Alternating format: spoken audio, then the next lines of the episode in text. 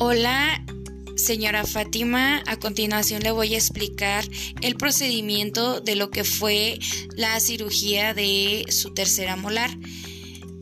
Como ya sabe, se continuó a, el llenado de su historia clínica, eh, seguido de un examen extraoral y de un examen intraoral.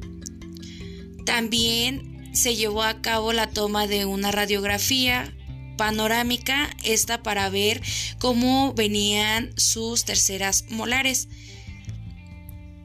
Su plan de diagnóstico es que corresponde a una maloclusión con un apiñamiento en el sector antero superior y antero inferior eh, la pieza número 37 se encuentra recubierta por encía en la parte distal y la pieza número 38 se encuentra invertida. Su plan de tratamiento es una extracción quirúrgica de lo que fue la tercera molar inferior. Esta está impactada e invertida por, por causas ortodónticas e inflamatorias. La ejecución de su tratamiento es que se decidió a llevar a cabo una extracción compleja del tercer molar. Se procedió a la colocación de la mesa quirúrgica, también se realizó la asepsia y la antisepsia de la zona quirúrgica y se colocó, se le colocaron los campos quirúrgicos. También se inició con un bloqueo de el anestésico del nervio dentario inferior con técnica troncular mandibular, bucal largo, con filtración de anestesia en la zona de mucosa vestibular y nervio lingual. En la zona interna del trígono retromolar, además se infiltró un poco de anestesia en la zona de la incisión.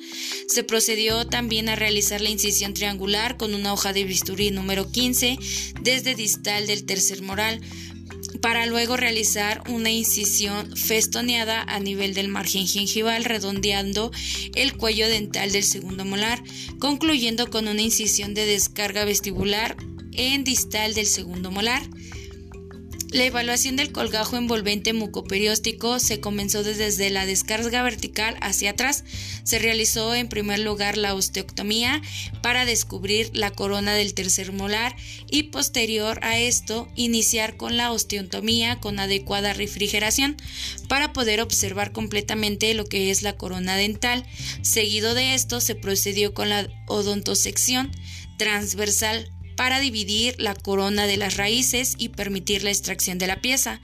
También se procedió a su extracción con la ayuda de un elevador recto, extrayendo primero la porción corona y luego la porción radicular. Se realizó también el cuidado de la cavidad mediante el uso de la cureta de Lucas y a la vez le lavando el alveolo con una solución fisiológica, todo esto para la eliminación de cualquier tipo de residuo de tejido óseo o blando. Y finalmente se le realizó una sutura mediante tres puntos. Estos fueron simples, ubicados en la zona de descarga vertical, zona media de la herida y, y región más posterior de la herida. El seguimiento de su tratamiento es que se le retiran las suturas eh, a los ocho días y del procedimiento quirúrgico y a la exploración clínica se observa una evolución satisfactoria y un proceso de, de cicatrización y tejidos blandos satisfactorio. Eso de nuestra parte fue todo y muchas gracias.